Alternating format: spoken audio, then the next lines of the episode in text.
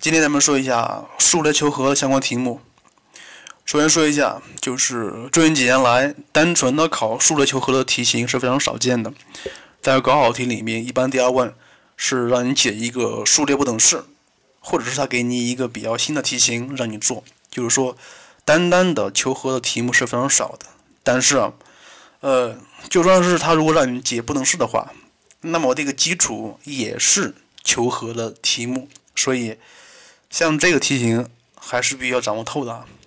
今天咱们给出七种比较常见的求和方法，来看一看，像这个题型应该怎么做。第一种是比较简单的，就是给出它是一个什么数列，比如是等差还是等比了，来求和。当然，像这种题目基本上在大题里面是不可能出现的，要考只能考小题了。来看一下第二类，就是分组求和法。那么需要说一下。什么样的题目用分组求和法呢？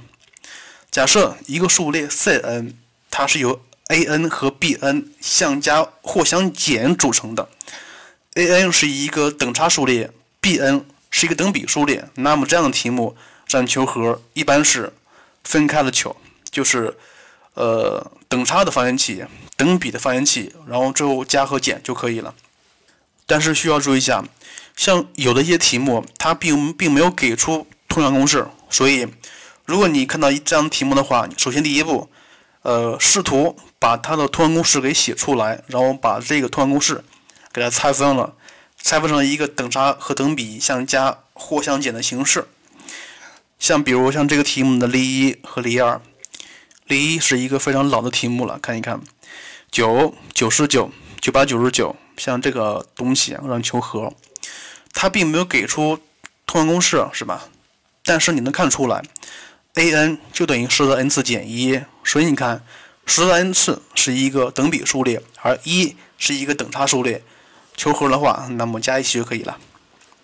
看例二，呃，S_n 等于一又二分之一加二又四分之一加三又八分之一加到 n 又二 n 分之一。像这个，它是一个和的形式，但是你需要找它的 a_n 的形式。非常显然，这个 a_n 就等于 n 又二 n 分之一。像这个，它是 n 加上二 n 分之一，所以一个等差加一个等比的形式就可以解了。这个是第二类，是比较常常考的，但是非常简单的分组求和法。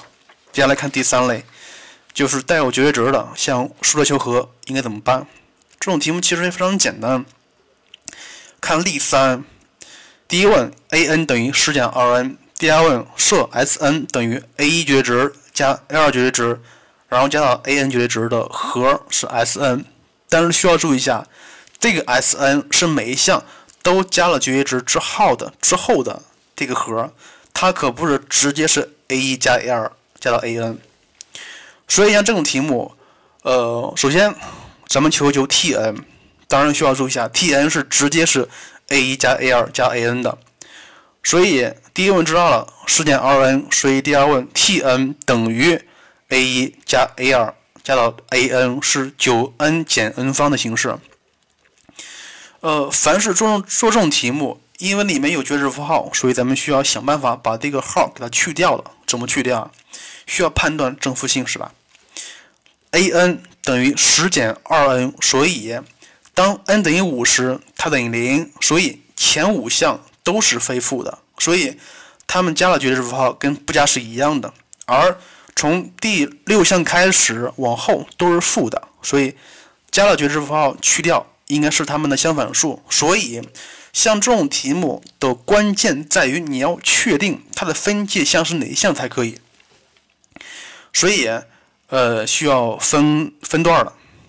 当 n 小等于五十，也就是说里面的 n 取一到五任何一个的时候，那么 S_n 就直接写成 a1 加 a2 一直加到 a_n 了，所以等于 9n 减 n 方，这个非常简单。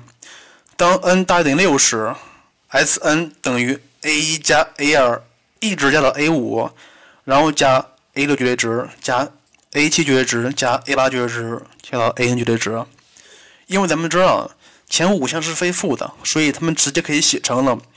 呃，另外是从第六项开始每项都是负的了，所以去掉绝对符号应该是变成相反数了，所以 Sn 就等于 a 一加 a 二加 a 三加 a 四加 a 五减去括弧 a 六加 a 七加 a 八，一直加到 an。来看一看 a 加 a 二加 a 三加 a 四加 a 五，它就是 t 五了，对吧？t 五，然后里面的 a 六加 a 七加 a 八加 an，它应该是 tn 整个的减去 t 五，所以当 n 大于等于六十，Sn 就等于 t 五减去括弧 tn 减 t 五，对吧？所以像这个答案，它是由两部分组成的，两部分的分界点就是那个正负向的分界点，所以。当 n 小于等于五十，Sn 等于九 n 减 n 方；当 n 大于等于六十，Sn 等于呃九 n 等于 n 方减九 n 加四十。这里有个错误，但是这个题目需要注意一下，里面的 Tn 和 Sn 分别表示什么东西，不要弄混了。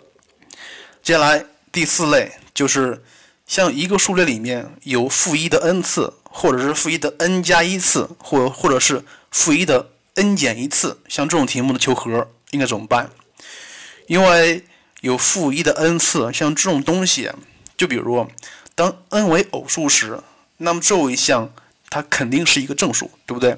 当 n 为奇数时，最后一项肯定是一个负的。所以，如果一个数列的突象公式里面有负一的 n 次，或者是负一的 n 加一次、n 减一次的时候，咱们需要对 n 进行讨论。就是说，当 n 为奇数时，当 n 为偶数时，因为你要分奇偶，可以决定周围项是正的还是负的，所以必须要把它分开了。看题目，例四：第一问 b_a_n 等于 2n 减一啊，第二问 b_n 等于负一的 n 减一次，然后乘以 4n 除以 a_n 乘以 a_n 加一，全部带进去，b_n 就等于负一的 n 减一次。乘以 4n 除以 2n 减一乘以 2n 加一，而后面这个可以列一下，它就是负一的 n 减一次（括弧乘以 2n 减一分之一加上 2n 加一分之一）。这个咱们刚才说过了，因为通项公式里面有这个负一的 n 减一次，所以周围项是正的还是负的，取决于 n 是奇的还是偶的，所以咱们需要讨论一下。当 n 为偶数时，那么把它带进去，就是把 Tn 写一下。最后一项肯定是一个奇数，不是肯定是一个负的，因为就比如说 n 是四的时候，四减三是是一个奇数，所以最后一项肯定是一负的，所以把它写出来就等于 2n 加一分之 2n，非常简单。而当 n 为奇数时，最后一项肯定是一个正的。然后把它写出来，单去一整理，它就是二 n 加一分之二 n 加二。所以像这个题目需要讨论一下 n 的正负，不是 n 的奇偶性。但是咱们需要看例五了，呃，需要注意一下，是所有的都需要讨论 n 的奇偶性吗？不一定。例五需要讨论是因为什么呀？因为通项公式里面有负一的 n 减一次，是吧？最后一项正负性不知道吧？最后一项正负性是取决于 n 的奇偶性的，但是看例五，在数列里面，a_n 加一加上负一的 n 次乘以 a_n 等于 2n 减一，让你求前六十项和。像这个题目，你看一看，它并没有给出 a_n 的通项公式，而是给出了前项和后项的关系，但是有一个负一的 n 次作为中间的量，所以想也不用想。肯定是一个正的加一个负的加一个正的或加一个负的，就是肯定是奇偶奇偶奇偶这种形式的。所以这个时候，呃，如果你分一下，就是当 n 为偶数时，它就是 a_n 加一加 n 等于 2n 减一；当 n 为奇数时，它就是 a_n 加一减 a n 等于 2n 减一。但是这又能怎么样呢？是吧？所以遇到这样题目，你不妨写一写，写一写。因为像这个题目是二零一四年的全国教育的理科题的填空题第四个，算是难度比较高的啊。而这种题目往往是有技巧性问题的，所以你不妨写一写，就是分别令 n 为一二三四五六七带一带啊。然后带进去是 a 二减 a 一等于一，a 三加 a 二等于三 a 四减 a 三等于五，a 五加 a 四等于七，a 六减 a 五等于九，a 七加 a 六等于十一。但是这些式子能看出什么东西来，是吧？咱们看一看第一项，a 二减 a 一等于三，a 三加 a 二等于三，这个里面都有 a 二，所以咱们可以把 a 二消掉，它就是 a 一加 a 三等于二。哎，恰好是第一项。和第三项的和是一个二，而且它们都是奇数项，对不对？咱们再看第二项是 a 三加 a 二等于三，a 四减 a 三等于五，而第二项和第三项里面都有一个 a 三，咱们把 a 三消掉，剩下 a 二和 a 四，所以 a 二加 a 四等于八。哎，看到没有？咱们写出这两项完之后啊，你就发现了 a 加 a 三等于二，a 二加 a 四等于八。一二三四，前四项齐了，对不对？所以咱们继续写一下：a 加 a 三等于二，a 五加 a 七等于二 a 九加 a 十一也是二。所以你会发现了，所有的相邻的两项基数的和，但是不可以重复，它们都是二。另外看一看，a 二加 a 四等于八，a 六加 a 八等于二十四，a 十加 a 十二等于四十。然后你会发现了。这个二十四恰好是是八和四十的等差中项，所以你就知道了。所以你看一看，相邻的两项奇数的和（括弧不重复），它们都是二；而相邻的两项偶数的和（括弧不重复），它们都是一个等差数列。它是一个等差数列啊，首项是八，公差是十六，是不是？所以这个 S 六十咱们需要分组了。呃，它等于 a 一加 a 三加到 a 五十九，然后加上 a 二加 a 四加上 a 六十，是不是？然后一三五到五十九，它等于十五个二相加，就是十五乘以二。而后面那个它是一个等差数的求和，单去就可以了，所以和是一八三零。所以你看一看，像这个题，它作为一个填空题的压轴题。它并没有考察你的计算能力，它考察是你的观察能力，所以以后可能像这种题目是很多的。所以咱们今天说了，第四类是分奇偶项的，但是需要注意一下，分奇偶项何时需要分奇偶项，何时不需要分。接下来第五第五类是比较常见的，是错位相减法，当然这个考的是比较多的。首先说一下。这个错位相减法，它是适用于一个等差乘以等比，或者是等差除以等比的形式。凡是这样的数列，都可以用错位相减法来解。呃，关于像这个题目的一般方法，非常简单，不说了，你需要多练。但是咱们这个法子需要说一说一个比较简单的、超级实用的法子，就是几乎可以秒解的法子。当然，这需要说一下。像这个法子，并不是曹老师首创的，而是曹老师发现的，可不一样。来看一看，一个数列 a n 等于，把它写成 a n 加 b 乘以 c n 的形式。来看一下，像这个里面 a n 加 b 它是一个等差数列，是吧？而里面的 c 的 n 次它是一个等比数列。但是这儿你可能会说了，那么这个等比数列它可能有系数呀，是不是？没办法，没关系。这个系数它可以跟前面那个等差数列结合结合在一起，对吧？呃，那么你又说了，像这个等比数列里面的指数可能不是 n，可能是 n 减一，可能是 n 加一，可能是其他的是吧？所以没关系。呃，首先咱们需要把它化成一个等差数列乘以一个没有系数的指数函数的形式，指数可以不是 n。接下来。看咱们应该怎么做了？求和，直接求啊！S n，首先你要把它写成括弧乘以一个数减去括弧乘以一个数的形式。但是，呃，括弧里面是谁乘以谁，咱们需要往里面填。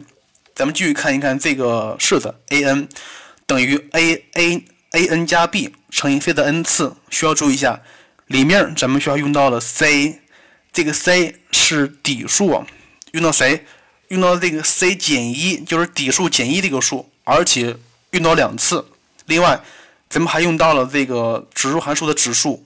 另外需要注意一下，像这个题，指数是 n。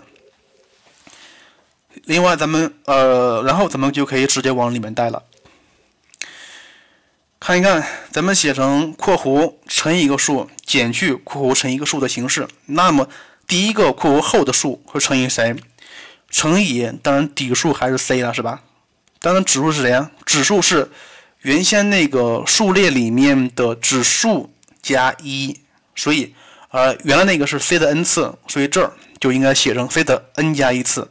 那么如果原来是 c 的 n 减一次，那么这儿就应该写成 c 的。n 减一加一就是 c 的 n 次的形式。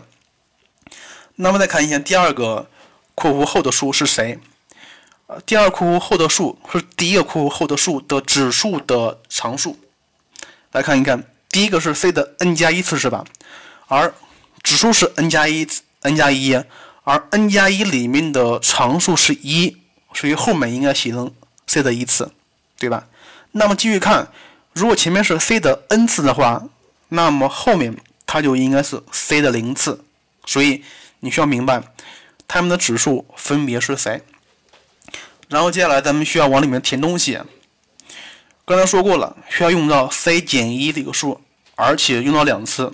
所以首先咱们把前面那个等差数列整体是 a n 加 b 除以 c 减一除以 c 减一，这是第一步。然后除完之后再减去。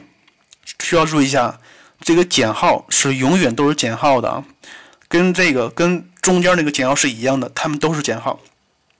除以谁？除以前面这个等差数列 n 的系数，n 的系数就是大 A 啊，要除以 c 减一的平方。所以需要注意一下，第一个是除以 c 减一，第二个是是除以 c 减一的平方，然后。这个是第一个括弧里面东西，然后第二个括弧里面是第一个括弧里面除了 n 和 n 的系数之外的所有常数全部原封不动的挪过来，所以它就是 b 除以 c 减一减去大 A 除以 c 减一的平方，所以这个就是答案。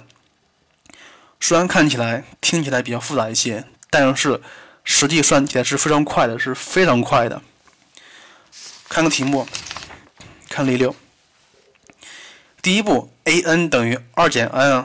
第二步，求数列 a n 除以二的 n 减一次的前 a n 和 t n。所以咱们先把 a n 带进去，然后令 b n 等于它，所以 b n 等于二减 n 乘以二分之一的 n 减一次。看到没有？像这个，它是二分之一的 n 减一次，指数是 n 减一次，需要注意一下。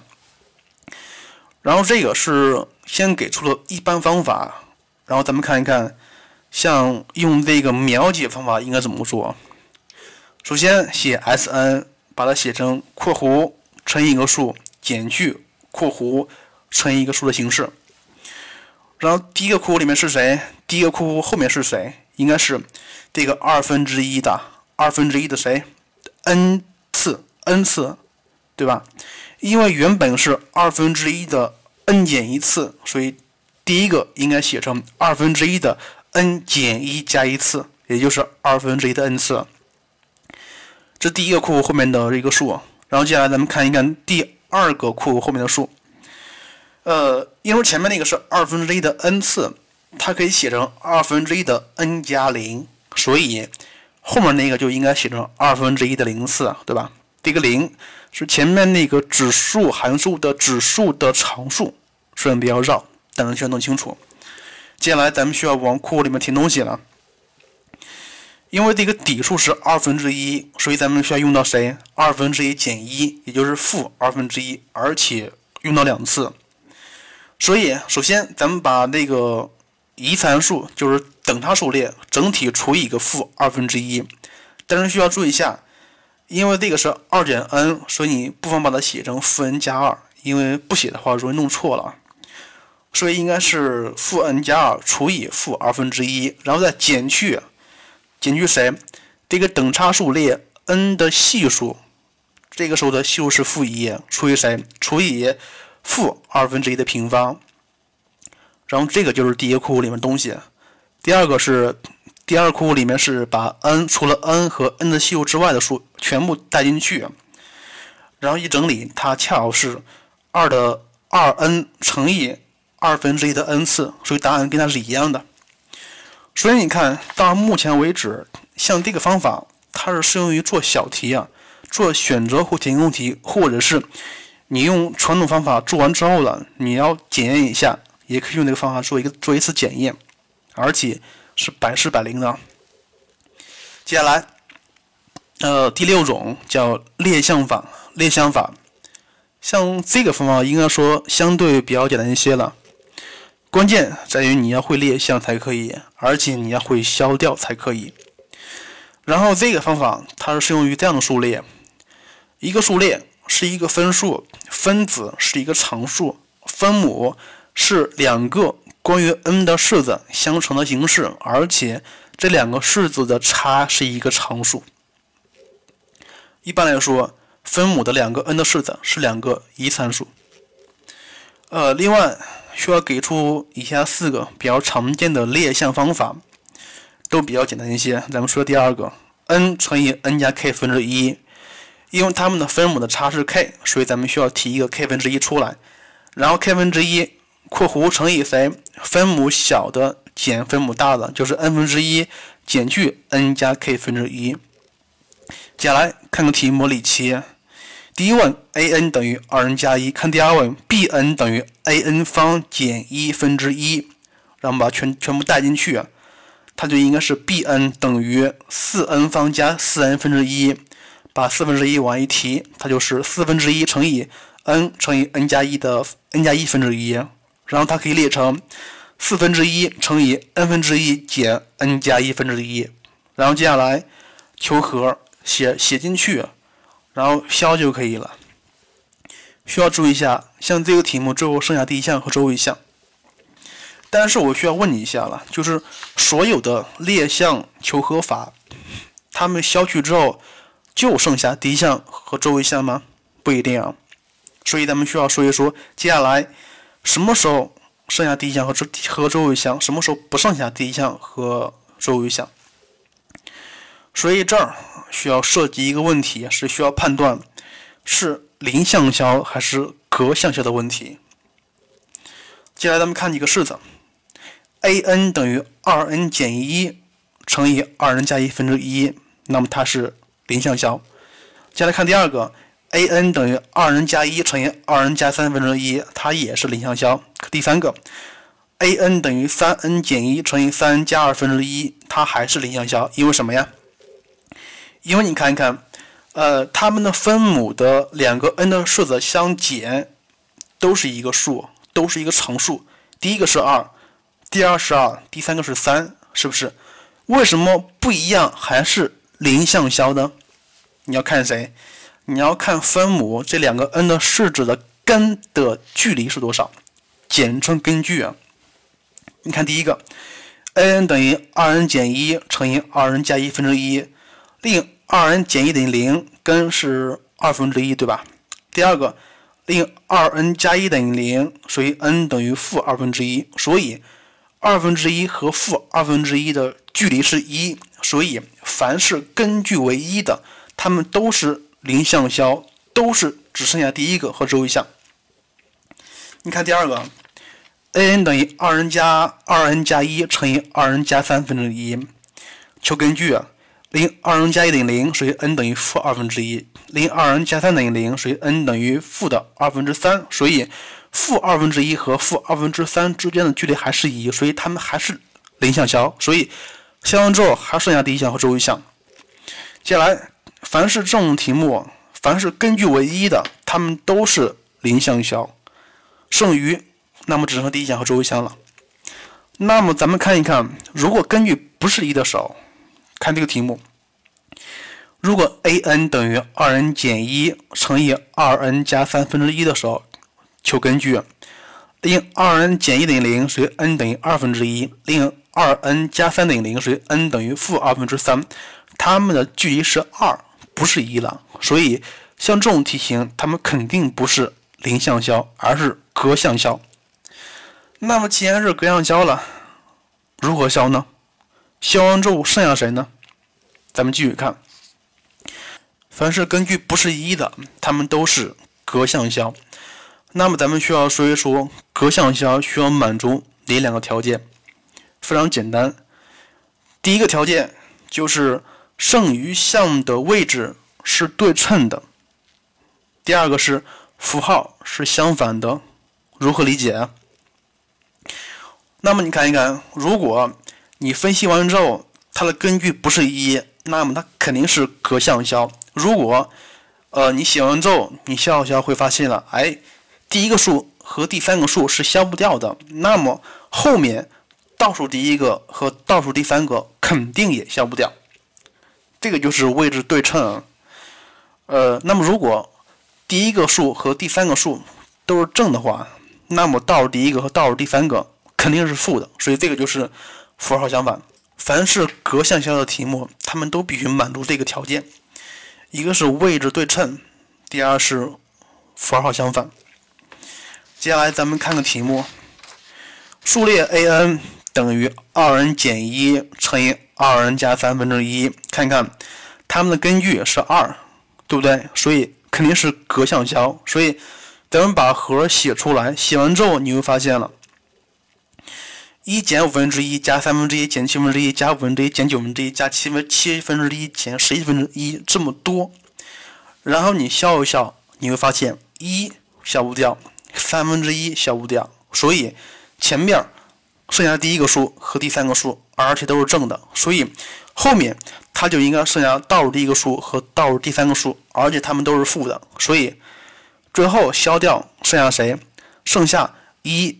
加三分之一减二 n 加一分之一减去二 n 加三分之一，所以像这个题目，我并没有给出答案来，因为我是想让你看出来，最后剩下谁。最后看一看第七类啊，倒序求和法，当然这考的不多，像这个方法它是适用于，它是由那个等差数列求和得来的，非常简单。另外需要注意一下，像这种题型，一般是让你求的数是比较长的，比如从一求到一百这种数。呃，而且像这种题型也有个特点，第一项和最后一项的和，和第二项和倒数第二项和，第三项和倒数第三项的和是相同的。凡是像这种题目，都可以用倒序求和法来解。看题目。已知数列 f(x) 等于 2x 减一分之 3x 减二，它让求 f 2009分之一加上2009分之二，加到了2009分之2008。非常显然，这个是08年高考题啊。你看一看，第一项2009分之一到第一项2009分之2008，所以它们加一起是一。第二项和倒数第二项加一起还是一，是不是？所以。像这种东西，它就用倒序求和法。所以你把 s 写出来，然后再倒着写一遍，然后再相加。但是你需要看出来，你看一看，第一项和倒数第一项加起是一呀，是吧？所以你先求一求 f(x) 加上 f 一减 x，它等于多少？把它代进去，你发现，哎，它是一个常数是三，所以两个数字加一起就可以把。S 给算出来，s 等于三零一二，所以像这种题目考的话，也只会考小题，你要会判断出来每个题目它是用什么方法来解的。呃，今天的这一期的题目基本上是涵盖了所有的高考题里面求和类型，也是曹老师把所有的所有的储备全部给奉献出来了，所以希望你可以好好珍惜。呃，行了，今天的课就是这样。咱们下次课讲最后一个重点，也是在高考题里面考的比较多的一个题型，就是解数列不等式。行了，再见了。